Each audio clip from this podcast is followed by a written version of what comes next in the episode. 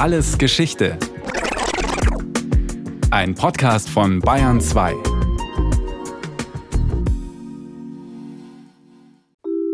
Mai 1999. Fünf Bergsteiger sind gerade in über 8000 Meter Höhe am Mount Everest unterwegs. Ihr Ziel ist allerdings nicht der höchste Gipfel der Welt. Sie wollen stattdessen eines der größten Rätsel der Bergsteigergeschichte lösen. Wurde der Mount Everest nicht 1953, sondern schon 1924 zum ersten Mal bestiegen? Die britischen Bergsteiger George Mallory und Andrew Irwin waren damals zum Gipfel aufgebrochen und nie zurückgekehrt. 75 Jahre später will eine Suchexpedition die Leichen der beiden finden und die Kamera, die Mallory und Irwin damals dabei hatten. Die Herstellerfirma ist optimistisch, dass der Film wegen der Kälte in der Höhe gut erhalten wäre und noch entwickelt werden könnte. Sollte es Fotos geben, die die beiden schon 1924 auf dem Gipfel des Mount Everest zeigen, es wäre eine Sensation. Im Basislager, 3000 Meter weiter unten, beobachtet der deutsche Geologiestudent und Everest-Experte Jochen Hemlepp mit einem Teleskop, wie die Suche beginnt. Es war zunächst einmal ein äußerst befriedigendes Gefühl zu sehen, wie unsere Suchmannschaft sich auf den Weg gemacht hat. So dieses Wissen, ja, wir haben unsere fünf Leute da oben, die gehen jetzt dorthin, die gehen jetzt in diese Region werden wir mal sehen, ob sie tatsächlich was finden da oben. Aber allein eben einfach zu wissen, ich sehe hier meine Kollegen, das war schon mal wirklich sehr, sehr prickelnd, sehr, sehr spannend. Jochen Hemlepp hat unzählige Informationen zusammengetragen zur Expedition von 1924 und ein Gebiet identifiziert, in dem Spuren von Mallory und Irwin zu finden sein könnten. Über Funk dirigiert er jetzt die Suchmannschaft was er zu diesem Zeitpunkt noch nicht weiß. Die Bergsteiger werden bald etwas entdecken, das auf der ganzen Welt Schlagzeilen machen wird. Eine Besteigung des Mount Everest sorgt heute kaum noch für Aufmerksamkeit. Jahr für Jahr versuchen Dutzende Bergsteiger, den höchsten Gipfel der Welt zu erreichen. Die Routen sind bestens präpariert. In den 1920er Jahren war das noch völlig anders, beschreibt Jochen Hemlepp. Es war bis zu diesem Zeitpunkt noch kein Mensch näher als 40 Kilometer an den Berg herangekommen und man wusste also gar nicht mal, wie ist der Weg zum Berg überhaupt und dann letztendlich auch, wo führt die beste Route zum Gipfel. Und dann kommen natürlich die ganzen logistischen Umstände. Ja. Anreise per Schiff nach Indien, dann mit der Bahn weiter und dann zu Fuß eben die ganze Strecke. Heute ist man mit dem Jeep sechs Tage unterwegs, bis man am Everest ist oder noch kürzer. Damals hat man sechs Wochen zu Fuß gebraucht und das war alles einfach eine ganz, ganz andere Welt, in der die damals unterwegs waren. Der Eifer der Briten hatte wohl auch mit einer Schmach zu tun. Sie hatten es nicht geschafft, den Süd- oder Nordpol als erste zu erreichen. Deshalb hatten sie es jetzt auf den sogenannten dritten Pol abgesehen, den Mount Everest. Schon 1921 und 22 hatten britische Expeditionen vergeblich versucht, den Gipfel des Mount Everest über die tibetische Nordroute zu erreichen. Die Expedition von 1924 sollte nun zum Triumph werden. Als einziger bei allen drei Expeditionen dabei war ein Bergsteiger namens George Mallory. Mallory galt als bester britischer Bergsteiger seiner Zeit. Allerdings war er bereits 38 Jahre alt, Ihm war klar, dass dies wahrscheinlich sein letzter Versuch am Everest sein würde. Deshalb wollte er den Erfolg um jeden Preis. Einem Freund gegenüber sagte George Mallory kurz vor der Abreise, dass der Besteigungsversuch wohl mehr Krieg als Abenteuer sei. Trotzdem entsprach Mallory nicht dem Klischee eines Bergsteigers. Nicht groß und muskelbepackt, sondern eher schlank und geschmeidig. Als ausgebildeter Lehrer galt er als intellektuell und künstlerisch begabt. Gleichzeitig war er ein großer Stratege, der die Besteigung des Everest genau durchdachte. Mai 1924. Die britische Expedition plante zwei Besteigungsversuche für diesen Monat. Für das erste Gipfelteam wurde selbstverständlich George Mallory ausgewählt. Starker Wind zwang die Gruppe allerdings zum Umkehren. Auch ein weiterer Versuch einer anderen Bergsteigergruppe scheiterte. Da entschied sich Mallory entgegen der Planungen für einen dritten Versuch. Überraschend beschloss Mallory, dass das jüngste Mitglied der Expedition ihn begleiten sollte, der erst 22-jährige Andrew Irwin.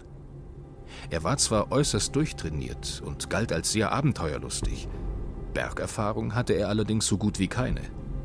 Ein Experiment hatte ihn der Expeditionsleiter genannt. Trotzdem hatte Mallory gute Gründe, auf Andrew Irwin zu setzen, glaubt Jochen Hemleb. Mallory war ein Planer, ein Visionär, ein Träumer, war aber auch jemand, der wirklich eine Tendenz hatte, auch vergesslich zu sein. Und da war der Andrew Irwin einfach eine wunderbare Ergänzung. Der war eben der Pragmatiker, der sich mit den ganzen technischen Aspekten vom Sauerstoffgerät auskannte, der das reparieren konnte, der basteln konnte, der improvisieren konnte, der auf diese ganzen Punkte, wo Mallory eben, sagen wir mal, gewisse Defizite hatte, da eingesprungen ist. Die Sauerstoffgeräte sollten jetzt der Schlüssel zum Erfolg sein. Lange hatte George Mallory sie abgelehnt aber in über 8000 Metern Höhe hat die Luft etwa zwei Drittel weniger Sauerstoff als auf Meereshöhe. Deshalb sah Mallory ein, wenn sie zusätzlichen Sauerstoff atmen könnten, wären die Chancen deutlich größer, den Gipfel zu erreichen. Aber die oft unzuverlässigen Sauerstoffflaschen waren eine verfluchte Last beim Klettern, wie Mallory schrieb. Es sollte sich noch zeigen, dass Probleme mit der Sauerstoffausrüstung den Aufstieg möglicherweise entscheidend verzögerten. Mittlerweile ist es schon Anfang Juni 1924. Die Zeit drängt. Jeden Augenblick kann der Monsun eintreffen.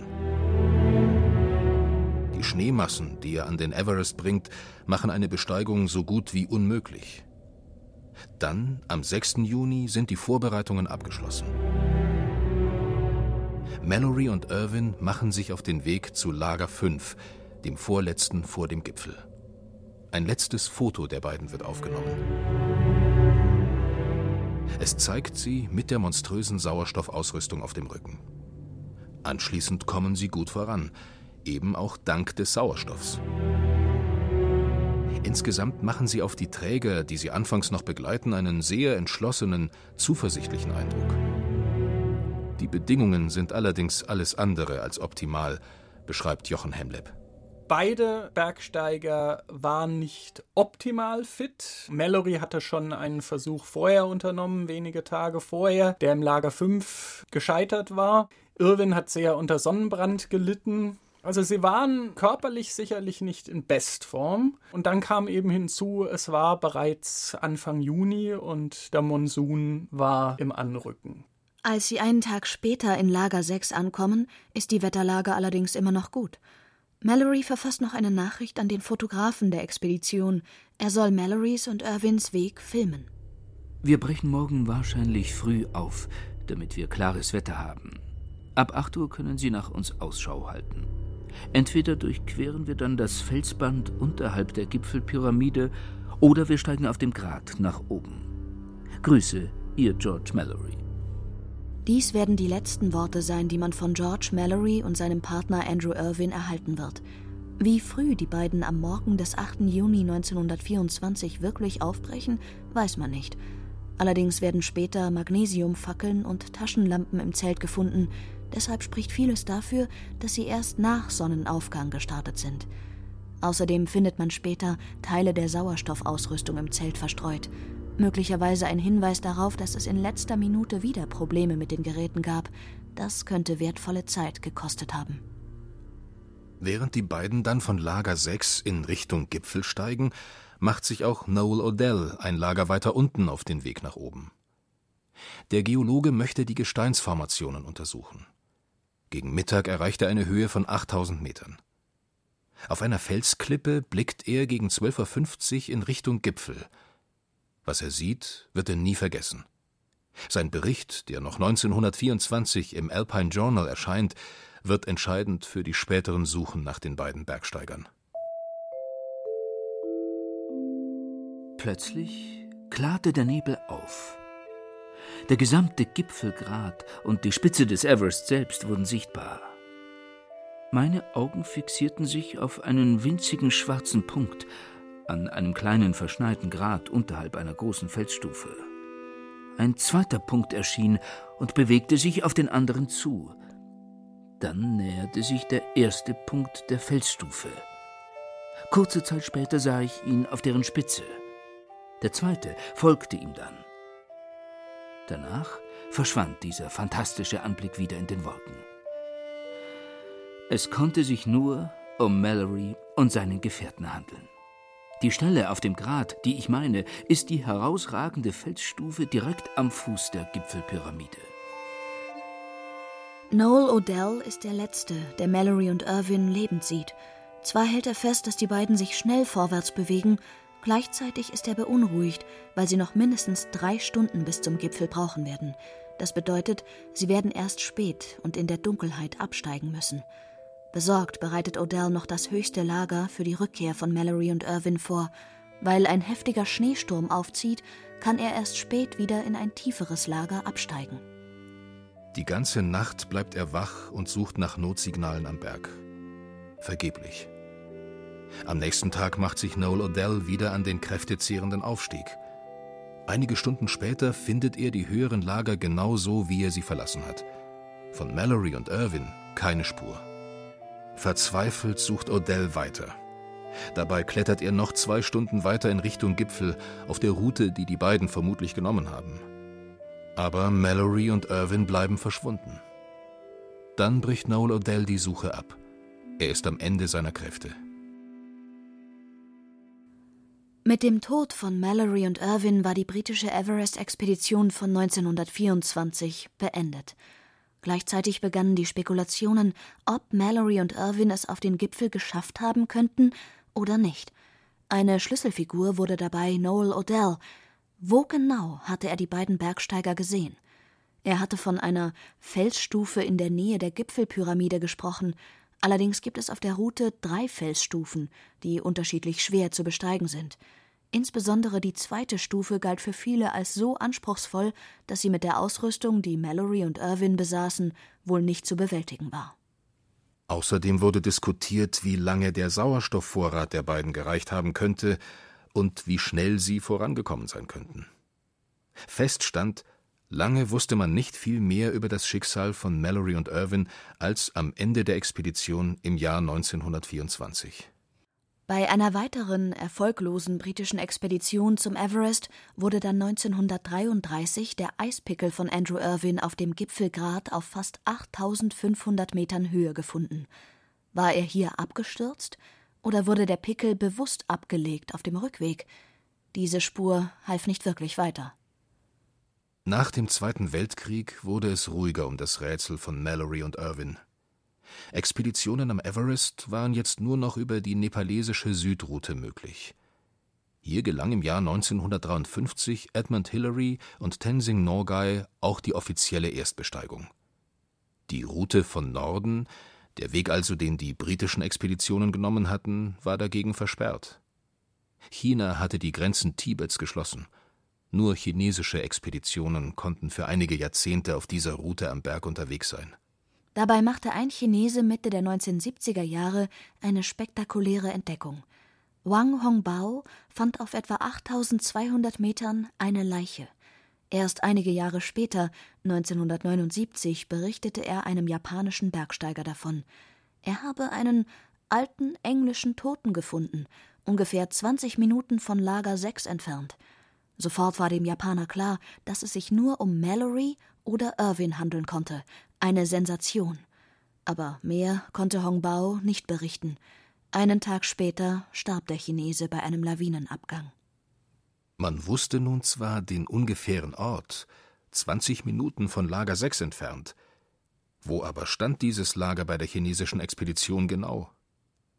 Bei dieser Frage kam der deutsche Geologiestudent Jochen Hemlepp ins Spiel.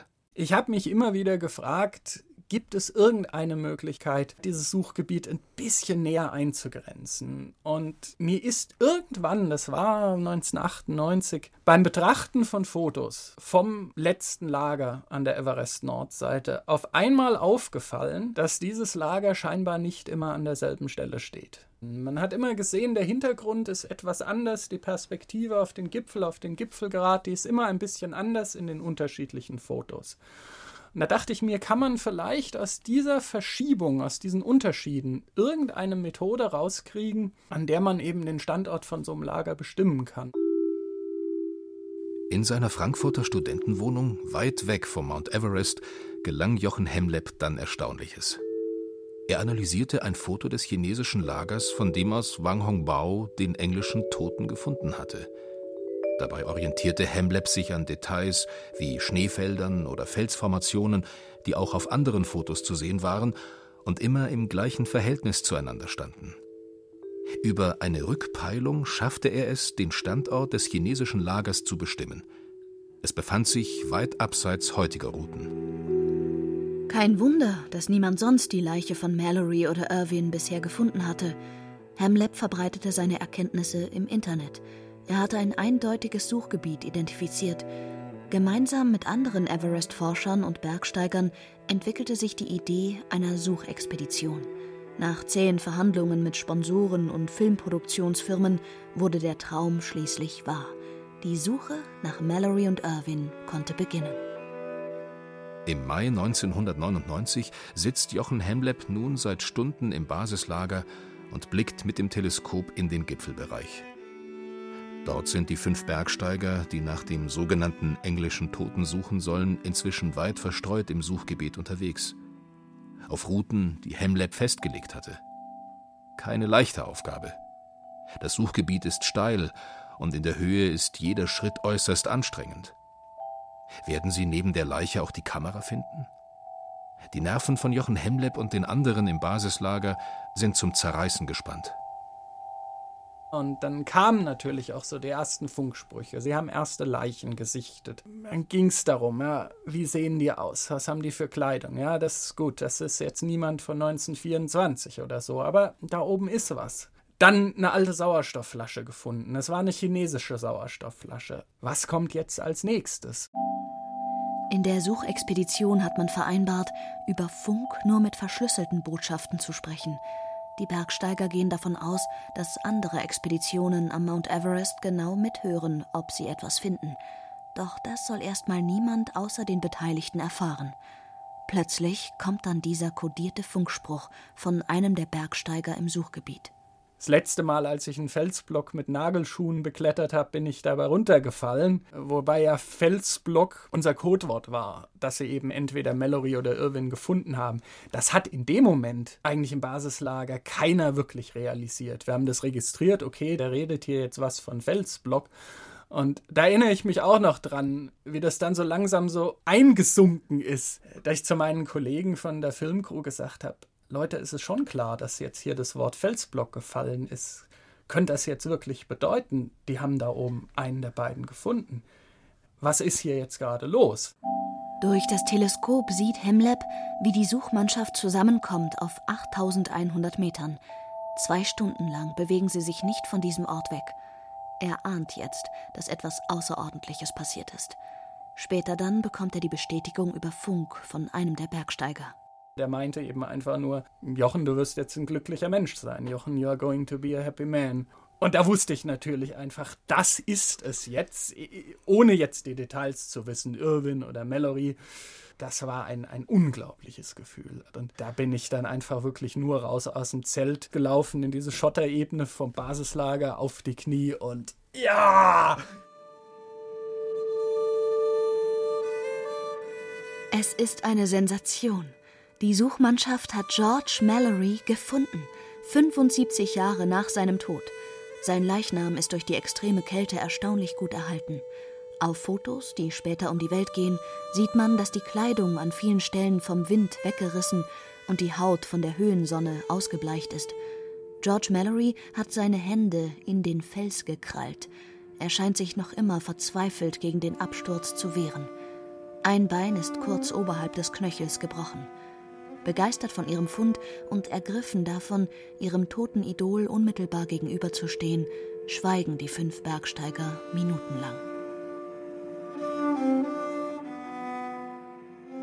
Mit Mallorys Nachkommen war vorher vereinbart worden, dass sie, sollten sie seinen Leichnam finden, eine Totenmesse lesen und ihn anschließend unter Steinplatten begraben. Vorher aber untersuchen sie den toten Körper vorsichtig. Sie wollen mehr herausfinden über das, was beim Gipfelanstieg von Mallory und Irwin passiert ist. Sie finden unter anderem Briefe und Notizen, die so gut erhalten sind, als wären sie gestern geschrieben worden.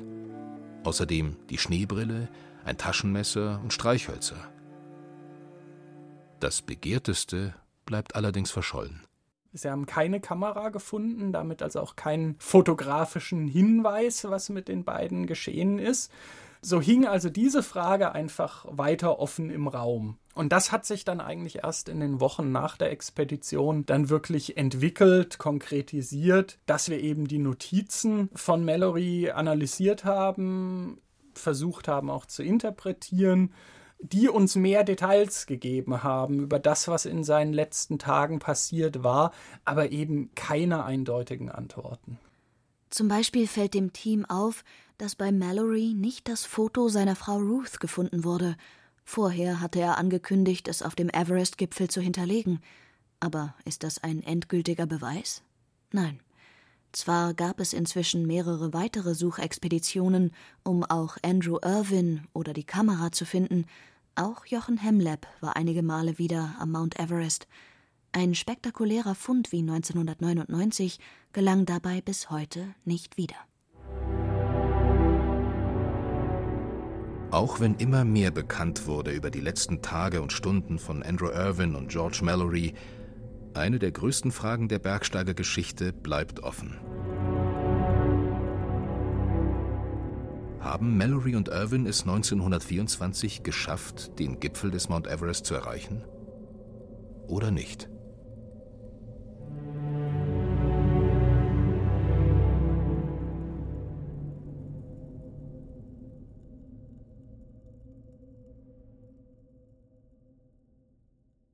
Das war Alles Geschichte, History von Radio Wissen aus der Staffel Berg Extrem. Diesmal mit der Folge Drama am Mount Everest 1924 von Linus Lühring. Gesprochen haben Christian Baumann, Laura Mähr und Peter Weiß. In der Technik war Ursula Kirstein, Regie Christiane Klenz, Redaktion Thomas Morawetz. Und von uns gibt's natürlich noch viel mehr. Wenn Sie nichts mehr verpassen wollen, abonnieren Sie den Podcast Alles Geschichte, History von Radio Wissen unter bayern2.de slash allesgeschichte und überall, wo es Podcasts gibt.